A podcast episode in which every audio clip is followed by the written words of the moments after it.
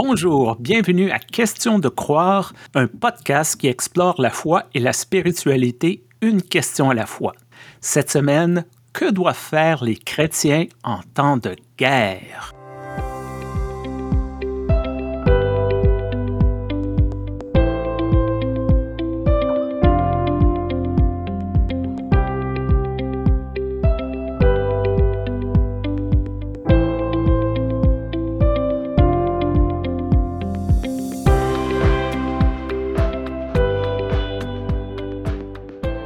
Bonjour Stéphane. Bonjour Joanne. Alors comme ça, ce sont nos auditeurs qui ont posé cette question. Deux fois au lieu qu'une. Ah ouais, donc ça c'est une vraie question. Et j'imagine que cette guerre en Ukraine, euh, qui touche finalement plus le côté occidental euh, de la force, ça nous interpelle d'autant plus. Il faut dire que euh, les Ukrainiens ont plus un petit peu de la culture occidentale. Enfin voilà, vraiment, il y, a des proximités. Moi, je dois dire que j'ai été élevée par euh, mes grands-parents dans des récits de guerre. Alors, quand j'y repense rétrospectivement, je trouve ça assez dingue. Tant du côté euh, de celle que j'appelais Abuelita, ma grand-mère Janine, dont je parle dans l'épisode précédent sur euh, fin de vie, que du côté de celle que j'appelais Mamie Yaya, parce que ça, c'était une grand-mère qui me répondait toujours Ya, ya, ya, ya, quand je lui demandais quelque chose. Madeleine les deux euh, ont survécu à différentes guerres. Et le fait qu'elles aient survécu à différentes guerres, elles m'ont toujours parlé de ce que c'était d'être survivante. En plus, ma, mamie Yaya, en Alsace, elle m'impressionnait toujours parce qu'elle avait perdu une jambe pendant la résistance à la Deuxième Guerre mondiale, où elle s'est retrouvée vraiment comme ça, seule, orpheline, euh, victime. Elle qui venait de son petit village alsacien, qui avait l'instruction qu'elle avait. Et elle a perdu une guerre dans la résistance, dans des circonstances vraiment euh, ridicules comme, comme l'est souvent la guerre. Et puis elle avait cette grande jambe artificielle qu'elle faisait tenir euh, contre le mur près de mon lit. Et des fois, je me réveillais la nuit et je voyais sa grande jambe. Un jour, je lui ai dit Mais mamie, elle me fait un peu peur ta jambe. Elle m'a dit Mais ça, c'est ma jambe de la guerre. Donc pour moi, finalement, euh, la guerre, une fois de plus, ça fait partie de mon histoire familiale. J'ai des grands-pères qui ont fait la guerre. Et quand j'y pense, c'est émouvant. Les trois ont fait la guerre. Mon grand-père d'Espagne, il était mobilisé à Ceuta. Mon grand-père que j'ai jamais connu, italo-russe, il est venu rejoindre les forces euh, françaises. Il a demandé à être naturalisé. Et puis euh, mon deuxième grand-père, donc le deuxième mari de ma grand-mère, il était un malgré nous. Tu connais l'histoire des Malgré nous, Stéphane? C'est une histoire très très locale. Non. Ce sont euh, les Alsaciens qui parlaient euh, donc de l'alsatique, qu'on retrouve dans tout le bassin rhénan, euh, puis même alémanique, jusqu'en Suisse. Et donc les Allemands ont dit parfait, ça c'est des gens qui sont un peu comme nous, qui sont déjà assez arianisés. Et donc ils ont été pris pour être incorporés à l'armée allemande et même certains d'entre eux sont devenus des SS. Alors euh, les études historiques nous montrent que finalement c'est une toute faible proportion hein, qui sont devenus des SS, parce que bon, ça c'était quand même les escadrons de la mort, un peu les SS. Et pour une grande partie, comme mon grand-père, ils sont allés faire des travaux pour les Allemands. Et euh, mon grand-père, euh, peut-être qu'il n'a pas tout dit, mais ce qu'il nous racontait, c'est que pendant des mois et des mois, il a peint des chalets de hauts dignitaires nazis. On n'y était pas, on ne sait pas ce qu'il a fait. Lui, c'était un malgré nous, il est revenu assez peiné d'avoir aidé les nazis mais d'autres ont vécu des choses autrement pires. Et peut-être que en fait, son histoire euh, de chalet, c'est une grande métaphore pour ne pas dire d'autre chose. Et quand il y a eu la guerre au Kosovo, quand j'étais jeune, je me suis dit ah tiens oui, c'est normal, il y a la guerre régulièrement en Europe. J'avais été tellement bercée de ça que que ça m'a pas semblé tellement étonnant. Par contre, cette guerre en Ukraine, oui, elle m'a prise par le revers. Celle-ci, je l'ai pas vue venir ou j'ai pas vu la voir venir. Et donc nous, en Europe, euh, finalement, on, a toujours cette crainte que notre Europe si puissante ne puisse pas empêcher la guerre. Vous, de votre côté, c'est un peu différent. Hein. Vous avez le grand frère américain qui protège le monde entier. C'est Captain America. c'est sûr que c'est différent parce que la dernière guerre en sol canadien, qui était en passant contre les États-Unis, c'est 1812. C'est plus de deux siècles. Donc, la relation naturellement, elle est différente. Et je dirais, depuis la Première Guerre mondiale, la guerre est surtout associée à une idée de conscription, d'enrôlement forcé, ce qui a développé un mouvement antimilitaire qui a développé certains mouvements pacifistes. Hmm. Donc, j'arrive d'un endroit vraiment différent face à ce sujet que toi, ce qui, je crois, est une très bonne chose pour un épisode comme celui-ci, parce que le sujet est très complexe, parce que je ne crois pas qu'il y a de bonnes réponses. Désolé aux auditeurs qui espéraient avoir la réponse aujourd'hui, je ne crois pas. Il y a quand même, pour moi, un malaise parce que je suis dans cette mouvance pacifiste, pas nécessairement hardcore. Pour moi, la guerre, c'est l'échec ultime. C'est la preuve que nous ne sommes pas, en tant qu'êtres humains, suffisamment intelligents, développés, évolués pour régler nos conflits autrement. Mais ce qui est intéressant, quand on est face à la guerre, eh ben, d'une façon générale, quand on est face à l'extrême violence, pas juste la violence quotidienne, la violence sociétale, la violence systémique, patriarcale, etc., etc., mais cette violence vraiment massive, c'est que, euh, eh nos convictions religieuses, elles peuvent être extrêmement ébranlées. Et l'un des articles qui m'a le plus intéressé dans le journal protestant Réforme, que je lis toutes les semaines de façon très très, euh, je dirais, scolaire, de A à Z, c'est un petit article sur les églises ménonites en Ukraine. Et en fait, pour nos auditorices, les églises anabaptistes ont une théologie pacifiste hardcore, comme tu dis, c'est-à-dire vraiment jusque boutiste. Et euh, c'est pour ça aussi que le mouvement Amish et Ménonite, enfin qu'il y a eu deux mouvements, c'est parce qu'ils avaient une perspective différente aussi du rapport aux autorités, prendre les armes ou pas, grande discussion dans la famille anabaptiste et on les remercie beaucoup de porter cette discussion dans les familles chrétiennes. Eh bien, figurez-vous que les ménonites ukrainiens, les hommes, sont partis à la guerre. Ils avaient toutes ces convictions pacifistes et ils ont tenu, parce que c'est la guerre en Ukraine depuis fort fort longtemps en fait, mais nous on l'avait pas tout à fait saisi. Et là, pour euh, les assauts euh, qui ont commencé il y a plus d'un an qui étaient extrêmement violents, là les ménonites ont dit on peut pas euh, laisser la responsabilité de nous protéger reposer sur tous les autres hommes. On ne peut plus assumer ce pacifisme-là. Et ils sont partis combattre, et les pasteurs leur ont donné la bénédiction. Et c'était un petit peu euh, un choc pour la famille anabaptiste. Parce que là, c'est grande première en quelque sorte.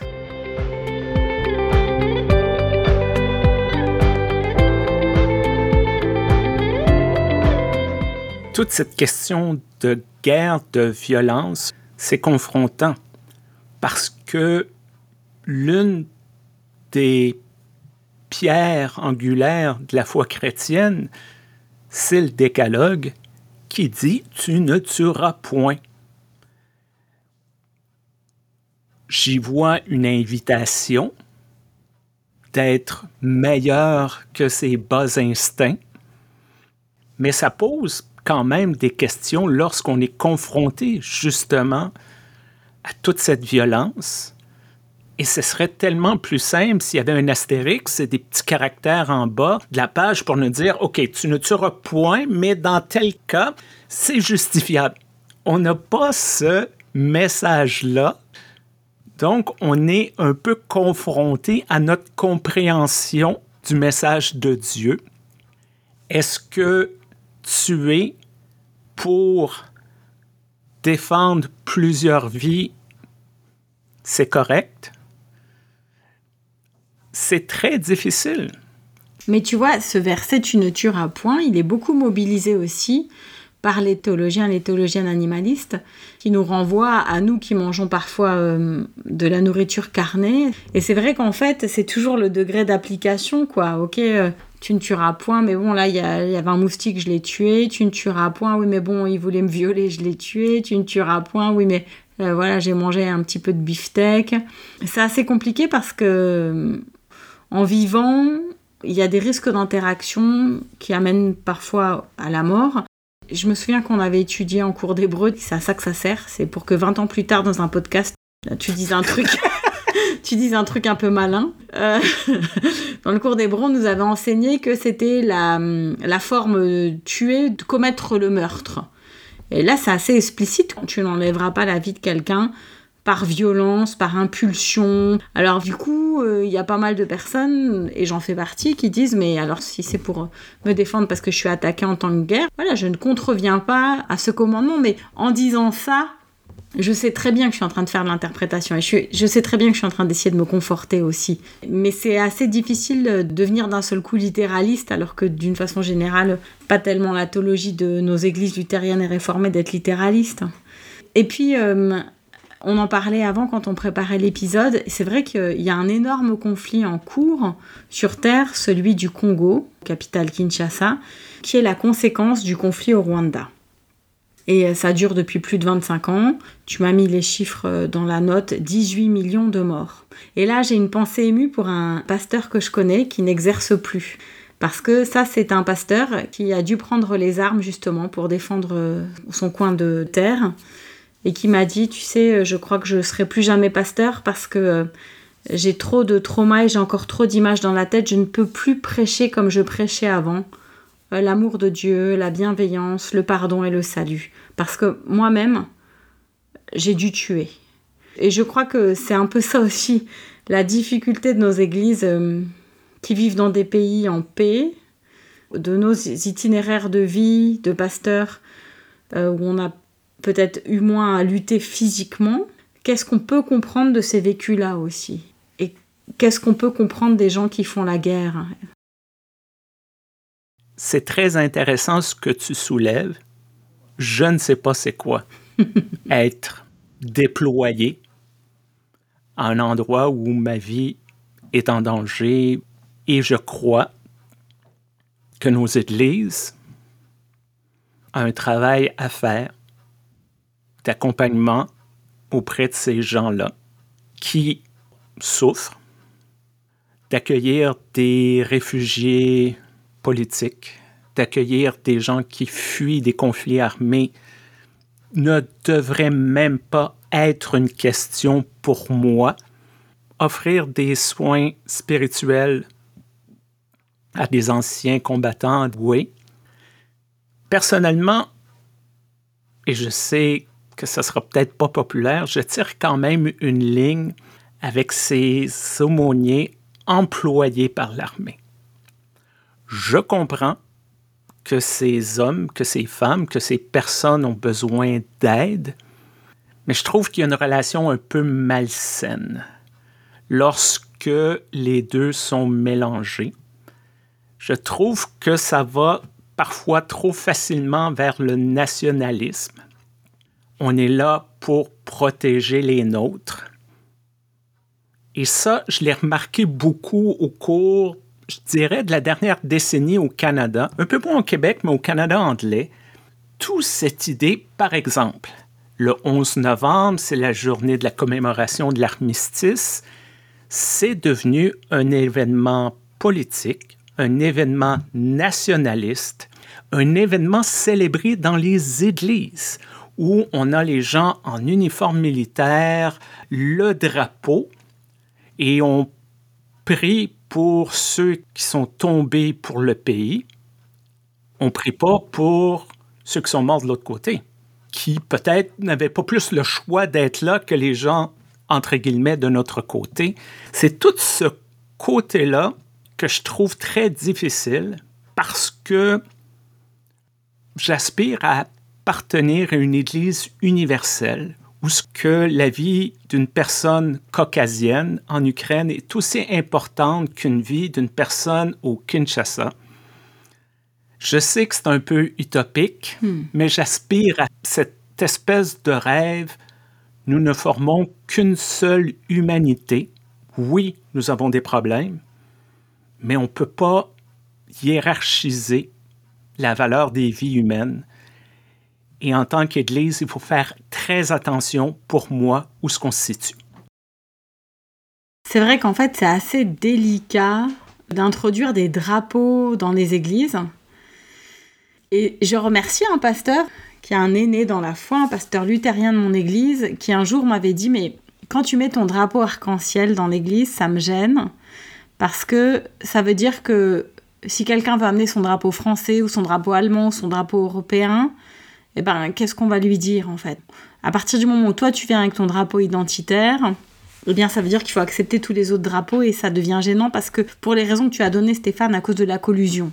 Et je trouve que ben, cette interrogation, il faut la garder vivante. Euh, moi, je continuerai à mettre mon drapeau arc-en-ciel parce que je trouve que il n'y a pas le même sens, la même signification, mais néanmoins, c'est une vraie question. Attention aux collusions entre mes revendications identitaires, patriotiques, euh, attention aussi à ce que ça véhicule. Est-ce que ça veut dire que l'Église est du côté de telle nationalité, du côté de telle orientation affective et sexuelle?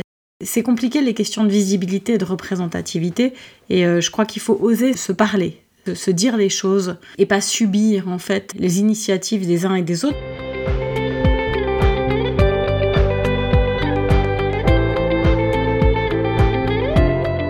J'ai posé la question un jeune, Guillaume, qui était euh, une semaine en retraite spirituelle euh, là au mois d'avril, quand j'y étais à Thésée. Tous les ans, je prépare des petites questions pour Guillaume et cette année, je lui ai dit, bah, écoute, euh, j'ai un podcast avec Stéphane. Et qu'est-ce que tu penses, toi, qui es un jeune chrétien, actif, vers 25 ans, de la guerre en tant que chrétien? Et son premier réflexe, Stéphane, ça a été de dire, moi, je dirais que d'abord, il faut prier que vraiment quand on est face à toute cette violence, quand on est face à ces choses qu'on comprend pas, cette irrationalité du mal, la prière c'est quand même vraiment quelque chose de spécifiquement chrétien. Alors la prière euh, tournée vers Jésus, ancrée en Jésus, dans la Trinité pour celles et ceux pour qui ça fait sens. Et c'est vrai que Jésus pour le coup euh, comme pacifiste, euh, il coiffe pas mal de monde au poteau quand même. Hein. L'épisode où son disciple, croyant le défendre, coupe l'oreille du centurion qui était venu l'arrêter et Jésus qui remet en place cette oreille. La symbolique est énorme, énorme. Ne me défendez pas avec les armes, pitié. Ne défendez pas le fait d'être chrétien avec les armes. Et moi, ça m'a beaucoup choqué quand j'ai appris qu'il y avait des factions maronites libanaises qui défendaient en fait euh, le Liban avec les armes. J'avais aucune idée qu'on puisse avoir des factions militaires chrétiennes avec euh, des signes religieux distinctifs, des tatouages. Et pourtant, ça, peut arriver aussi. Et Jésus, euh, il, est assez énervant avec son pacifisme radical, hein, le fait de se laisser emmener aussi, le fait de, de refuser d'une certaine façon un jugement unique, mais de refuser aussi que des gens le défendent. Tout là est bouleversant en fait. Et il n'y a pas de réponse. Du coup, cet appel de Guillaume, mon jeune frère dans la foi, à prier, je crois que ça rejoint vraiment cet enseignement de Jésus. Et puis, moi, en temps de guerre, je suis toujours un peu euh, anxieuse pour les femmes, les femmes sur le terrain, les femmes qui sont rentrées dans les forces armées pour des raisons qui leur appartiennent, et puis les femmes, euh, les je pense à, plein de détails, tu vois, Stéphane. Je pense au fait qu'elles ont leur menstruation, que certaines vont accoucher, que d'autres allaitent. Voilà, tous ces détails de la féminité qui, déjà, quand tu as tout ce qu'il faut dans ta maison avec euh, un peu d'argent sur le compte bancaire, c'est déjà galère, mais alors en temps de guerre. Alors, la prière, la solidarité, ouais. C'est quelque chose, je crois, qu'on ne rappelle pas suffisamment. En temps de guerre, en temps de conflit armé, c'est les personnes vulnérables qui paient le prix c'est pas les multimillionnaires, les milliardaires, c'est pas nécessairement les chefs d'état-major. Hmm. C'est, comme tu as dit, parfois les gens qui s'enrôlent dans l'armée parce que c'est la seule possibilité de mettre du pain sur la table. C'est les civils qui reçoivent les bombes sur la tête, qui n'ont jamais rien demandé à personne.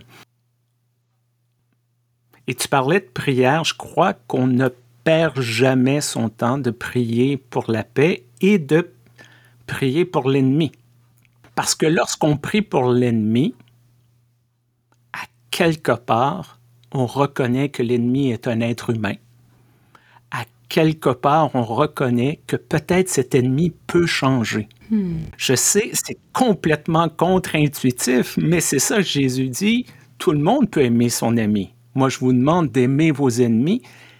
Et c'est très difficile. C'est extrêmement exigeant. Mais de croire que ce n'est pas une fatalité de se taper dessus, de se bombarder, de se tirer à la mitraillette, qu'on peut atteindre un autre niveau. C'est sûrement pas assez rapide, mais de croire quand même qu'à quelque part, il y a de l'espoir pour l'humanité et d'exprimer ça à travers des prières et de commencer à l'échelle personnelle. Hmm. Je ne peux pas changer le cours de la guerre en Ukraine euh, ou d'autres conflits armés autour du globe. Je peux choisir mes agissements. Je peux rejeter la violence. Je peux rejeter la domination. Et c'est ça que j'ai trouvé dans les mouvements de non-violence auxquels que j'ai appartenu. La paix débute par soi-même. La paix débute à l'échelle personnelle. On espère que ça va contaminer le reste de l'humanité. C'est une question d'attitude. Hmm. Je ne peux pas changer les budgets de l'armée canadienne, mais je peux faire des choix dans ma vie qui contribuent à la création de la paix, qui, avec un peu de chance, va peut-être influencer les gens autour de moi. Bon bah écoute, pour finir, on est parti en n'étant pas trop d'accord et on a terminé en étant assez d'accord. Parce que bah, c'est vrai qu'on s'est rappelé un peu le fondement, Jésus, on s'est rappelé aussi euh, ce qui nous apaise et ce qui, on l'espère, participe du tikam olam, de la guérison du monde, la prière. Et puis, finalement, les Juifs nous enseignent aussi le concept de la mitzvah, des mitzvot et des bonnes actions. Est-ce que une mitzvah après l'autre, une bonne action après l'autre aussi, une action pacifiste, une action de d'apaiser une situation, une action de laisser un conflit se dégonfler? Est-ce que malgré euh, le mauvais regard qu'on peut avoir en protestantisme sur euh, les bonnes actions, est-ce que finalement c'est pas juste ça euh, notre façon d'éloigner le plus possible la guerre de nos vies? Pour moi, c'est un défi tous les jours d'essayer d'éviter la mauvaise parole, la mauvaise interpellation, la mauvaise pensée, le, mauvais choix. C'est ma petite guerre intérieure, cette guerre contre mon esprit à moi de guerre. En fait, il faut essayer toujours de, de lutter pour pas laisser la guerre commencer en soi et s'étendre aux autres. Alors merci Stéphane pour ce dialogue. Merci Joanne pour encore une fois un sujet qui n'est pas facile, qui ne se répond pas par un simple oui ou un simple non. Merci à l'Église unie du Canada qui est notre commanditaire. Si vous avez des réactions, si vous avez des questions, si vous êtes en désaccord, écrivez-nous. Oh oui. On adore vous lire. Question de croire à commercial gmail.com. Peu importe la plateforme, aimez, partagez, faites-nous connaître. On va bientôt prendre une pause pour la saison estivale, mais il y aura des mini-capsules question de croire en vacances durant les mois de juillet et les mois d'août. On travaille là-dessus. Alors, d'ici la prochaine fois, bonne journée, Joanne. Fais attention à toi. Merci. Prenez bien soin de vous. À bientôt. À bientôt.